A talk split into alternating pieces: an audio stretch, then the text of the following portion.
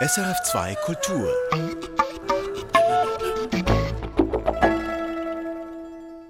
Ein neuer Bericht über Religionsfreiheit zeigt, dass die Religionsfreiheit global eher ab als zunimmt. Und das neue jüdische Museum Schauplatz Brunngasse in Zürich lässt sich nicht stoppen, weder von Lockdowns noch von antisemitischen Cyberattacken. Eine Online-Vortragsreihe illustriert das jüdische Leben in der mittelalterlichen Brunngasse.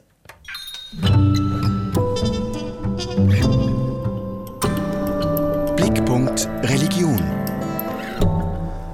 Die Religionsfreiheit ist in jedem dritten Land der Erde gefährdet oder eingeschränkt. Das hat das päpstliche Hilfswerk Kirche in Not festgestellt und diese Woche seinen Bericht dazu veröffentlicht.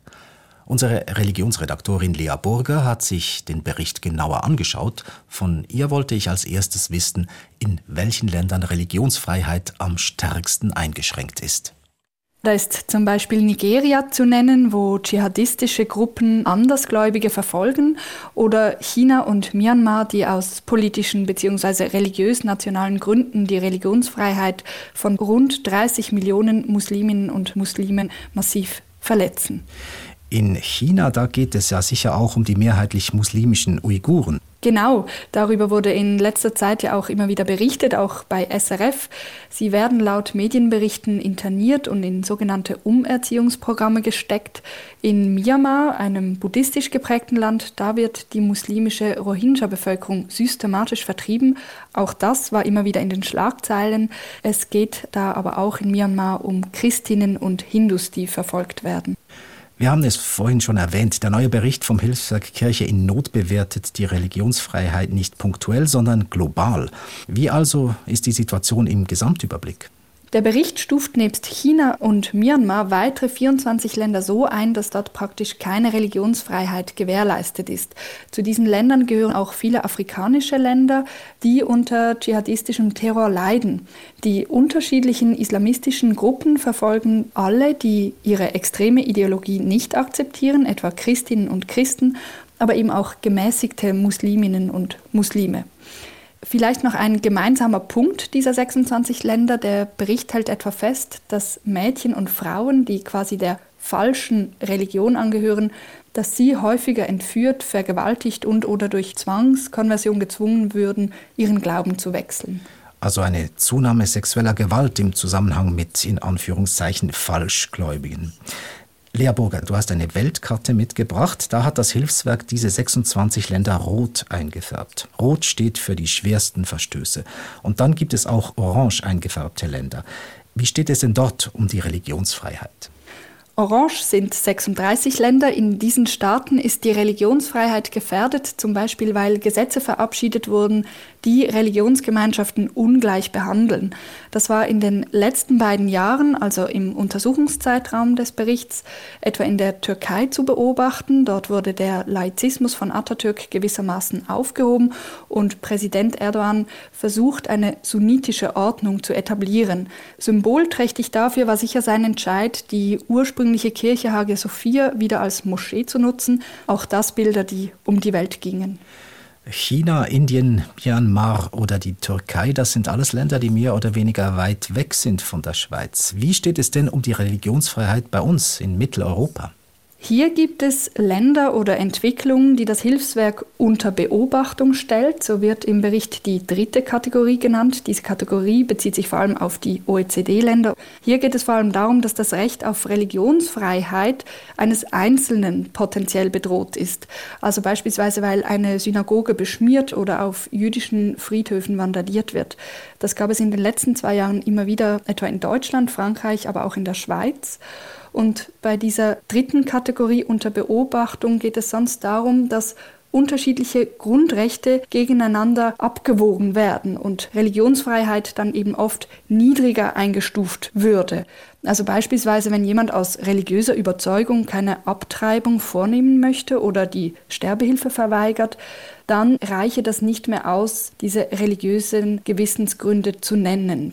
Gewisse religiöse Ansichten und Einstellungen werden bei uns etwas weniger gut akzeptiert. Hältst du diesen Bericht für parteilich? Der Bericht kommt ja vom päpstlichen Hilfswerk Kirche in Not und ist darum eingebettet in diese römisch-katholische Ethik. Er ist aber schon sehr umfassend und betrachtet ja eben auch überkonfessionelle Themen. Er ist 800 Seiten dick und wurde laut eigenen Angaben von einem internationalen Team mit 30 Autorinnen und Autoren verfasst, darunter der deutsche Theologe und Historiker Heiner Bielefeld. Er war bis 2016 Sonderberichterstatter für Religions- und Weltanschauungsfreiheit beim UNO-Menschenrechtsrat. Das gibt dem Bericht schon Glaubwürdigkeit. Soweit Lea Burger. Wer den Bericht von Kirche in Not ganz lesen will, findet ihn im Netz unter religionsfreiheit-weltweit.de. Dort finden Sie auch Infografiken und regionale Analysen zum Thema. In der Zürcher Brunngasse 8 wurde vor einigen Jahren ein jüdischer Festsaal aus dem Mittelalter gefunden. Der reich verzierte Saal ist nun ein Museum namens Schauplatz Brunngasse. Zur Einführung dieses neuen jüdischen Museums diente eine Online-Vortragsreihe, da Veranstaltungen am Schauplatz selber ja noch nicht möglich waren. Judith Wipfler hat sich also online entführen lassen ins Mittelalter und dabei einiges über das Leben und Arbeiten der Hausherrin der Brunngasse 8 erfahren. Die Hausherrin hieß Frau Minne. Sie war Witwe und lebte hier mit ihren beiden Söhnen Moses und Mordechai ben Menachem. Das war vor rund 700 Jahren. Warum wir von ihr wissen und sogar ihren Namen Minne oder Minna kennen, weil die Dame reichlich Steuern zahlte an die christliche Obrigkeit und mit ihrem Namen in den Steuerlisten der Stadt Zürich auftaucht. Minne war also eine tüchtige Geschäftsfrau. Sie war Geldverleiherin und das war ein typischer Beruf für jüdische Witwen, weiß Historikerin Martha Keil von der Uni Wien. Eine solche Geschäftsfrau war eben auch Minne von Zürich und viele andere. Und sie war übrigens in Zürich nicht die erste hochkarätige Geldleiherin. 1304 borgte sich die Stadt Würzburg 100 Pfund Haller von der Züricher Jüdin Richelin aus. Rund ein Drittel aller Darlehen stammte damals von jüdischen Frauen. Das waren mehrheitlich kleinere Beträge, aber nicht nur. Auch Fürsten und Bischöfe liehen sich hohe Beträge zum Krieg führen und Kirchen bauen. Jüdische Witwen wie Minne von der Zürcher Brunngasse waren voll geschäftsfähig. Sie übernahmen nicht nur den Besitz ihrer verstorbenen Männer, sondern auch deren Kundenstamm, erzählt Martha Keil. Meistens übernahmen die Frauen die Geschäfte sofort.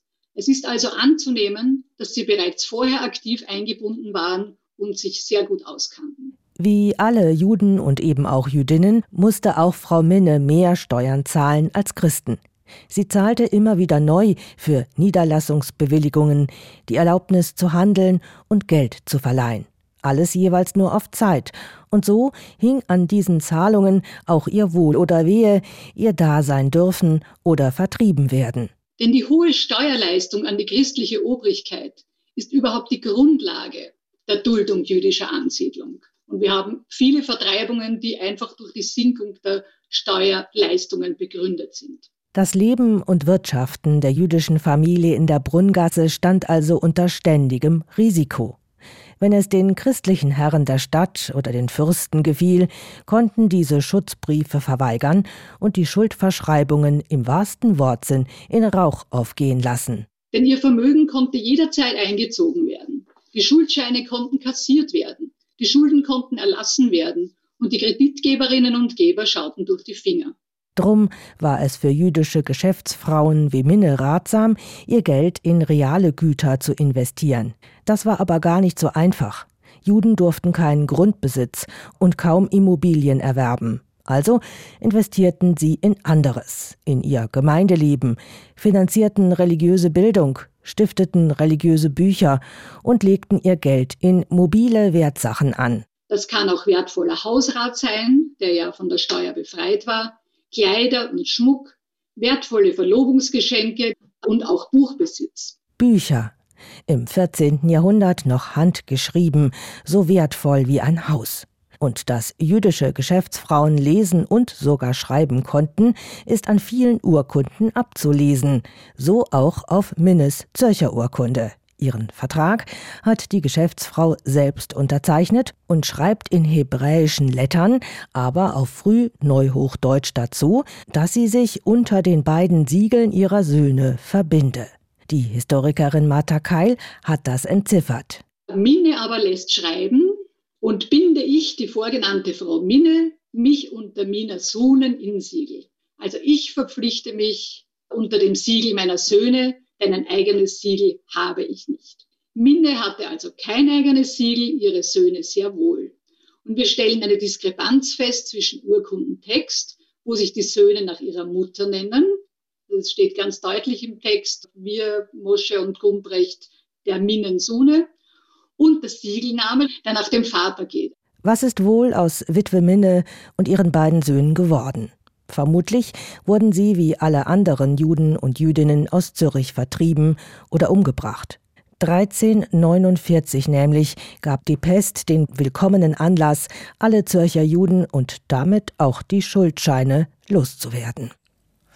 Judith Wipfler. Die Online-Vortragsreihe zur Eröffnung des neuen jüdischen Museums Brunngasse 8 in Zürich geht im Mai weiter. Dann mit einem Vortrag über den Judenhut. Das Programm finden Sie auf der Seite der jüdischen liberalen Gemeinde Zürich Or Chadash. Der Kanton Zürich lanciert als erster Kanton der Schweiz eine Weiterbildung für hiesige Imame. Nicole Freudiger mit den Religionsnachrichten der Woche. Von der neuen Ausbildung profitieren sollen Imame, aber auch Musliminnen und Muslime, die sich in Bildung und Beratung engagieren. Besprochen werden Themen wie die Schweizer Verhältnisse, Pädagogik und Kommunikation sowie die theologische Reflexion aktueller Herausforderungen, heißt es in der Mitteilung. Eine derartige Weiterbildung sei zentral, sagt die zuständige Zürcher Regierungsrätin Jacqueline Fehr. Muslimische Betreuungspersonen und dabei auch Imame sind Schlüsselpersonen in der muslimischen Gemeinschaft. Es ist wichtig, dass sie für ihre meist ehrenamtliche Arbeit gut vorbereitet sind, die nötigen Kompetenzen wissen, gut auch mit der hiesigen Gesellschaft im Austausch sind, damit auch Brückenbauerinnen und Brückenbauer können spielen und da für das dient das Weiterbildungsprojekt, wo wir jetzt startet, in seiner Gesamtheit. Der Lehrgang dauert acht Tage und beinhaltet ein Kurzpraktikum. Organisiert wird er vom Kanton Zürich, der Vereinigung der islamischen Organisationen Zürich FIOZ und dem Zentrum für Islam und Gesellschaft der Universität Freiburg. Die Kosten von rund 400.000 Franken übernimmt zu einem großen Teil der Kanton. Die FIOZ steuert rund 20.000 Franken bei. Seit genau 20 Jahren gibt es die Charta Ökumenica. Das Jubiläum wurde diese Woche gefeiert in der Schweiz mit einem Online-Festakt der Mitgliedskirchen der Arbeitsgemeinschaft Christlicher Kirchen Schweiz und der Universität Freiburg. Die Charta Ökumenica gilt als Grundgesetz der ökumenischen Bewegung Europas und als Meilenstein der Ökumene. Sie enthält zwölf Selbstverpflichtungen, darunter das Bekenntnis zum Dialog, zum gemeinsamen Handeln und zur Versöhnung von Völkern und Kulturen. Daneben hat sie aber auch ganz praktische Auswirkungen. So verpflichten sich die Mitglieder etwa, die Taufe gegenseitig anzuerkennen und eucharistische Gemeinschaft zu ermöglichen. Rassistische Vorfälle passieren in der Schweiz mehrheitlich am Arbeitsplatz. Letztes Jahr verlagerten sie sich wegen der Pandemie aber auch in den privaten Raum. Das zeigt der neueste Bericht der Eidgenössischen Kommission gegen Rassismus und des Beratungsnetzes für Rassismusopfer humanrights.ch. Der Bericht enthält 572 Fälle. Häufigstes Motiv war Fremdenfeindlichkeit, gefolgt von Rassismus gegen Schwarze und Muslimfeindlichkeit.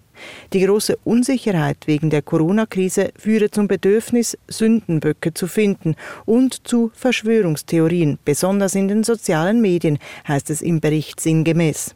Diese Einschätzung deckt sich mit früheren Berichten, die etwa eine Zunahme von antisemitischen Verschwörungsberichten verzeichneten. Das christliche Hilfswerk Hex hat letztes Jahr mehr Spenden eingenommen. Die große Solidarität in Zeiten der Pandemie übertreffe alle Erwartungen, schreibt das Hilfswerk der Evangelischen Kirchen Schweiz. Fast 80 Millionen Franken an Spenden hat das Hex erhalten. Das sind über 10 Millionen Franken mehr als im Jahr davor. Das Hex spricht von einer großen Hilfsbereitschaft gegenüber Menschen, die von der Pandemie besonders betroffen seien, im In- und im Ausland.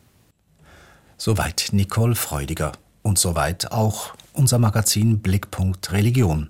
Das war die letzte Ausgabe von Blickpunkt Religion. Erfahren Sie mehr über unsere Sendungen auf unserer Homepage srf.ch-kultur.